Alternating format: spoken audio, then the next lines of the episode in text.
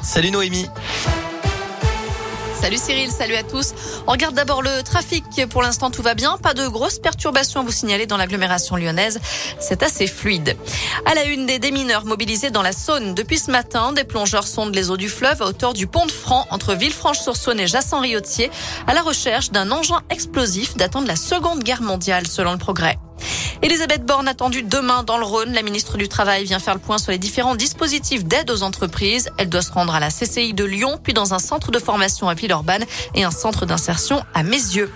Le gouvernement qui dévoile cet après-midi son plan de résilience pour lutter contre la hausse des prix, pour contrer en tout cas la hausse des prix. Pas de quoi qu'il en coûte, comme pendant le Covid, mais des mesures plus ciblées pour les entreprises et les filières les plus impactées. Des mesures en faveur des foyers les plus modestes sont aussi à l'étude. Contre l'inflation, justement, et pour le pouvoir d'achat, un appel à la grève est lancé pour demain par l'intersyndicale. Elle réclame des augmentations de salaire dans le privé comme dans le public, des bourses étudiantes et de meilleures pensions pour les retraités. Une manif est prévue à 11h30 au départ de la place Jean Massé à Lyon, dans le 7e arrondissement. Le cortège prendra ensuite la direction du Palais de la Bourse. Attention, ce mouvement de grève pourrait créer quelques perturbations, notamment dans les crèches, les écoles et les cantines. Gérald Darmanin, lui, est en Corse aujourd'hui. L'objectif, c'est de ramener le calme après les violences qui ont suivi l'agression en prison d'Ivan Colonna. À moins d'un mois de la présidentielle, le ministre de l'Intérieur dit que le gouvernement est prêt à aller jusqu'à l'autonomie de la Corse. Les séances chez le psychologue remboursées par la sécurité sociale, ce sera à partir du 5 avril. C'est ce que précise ce matin le ministre de la Santé, Olivier Véran.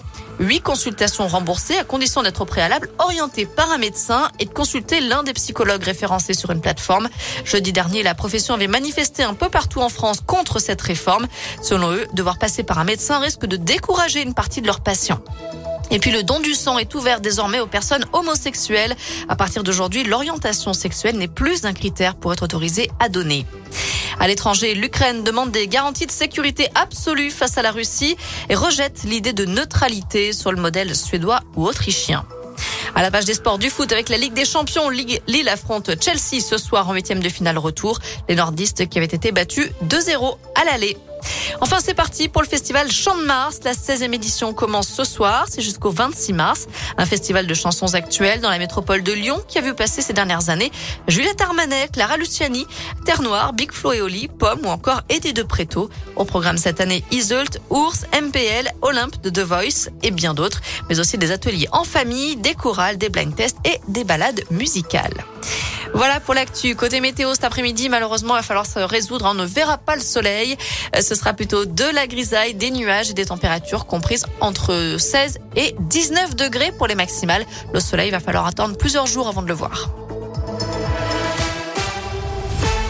Merci.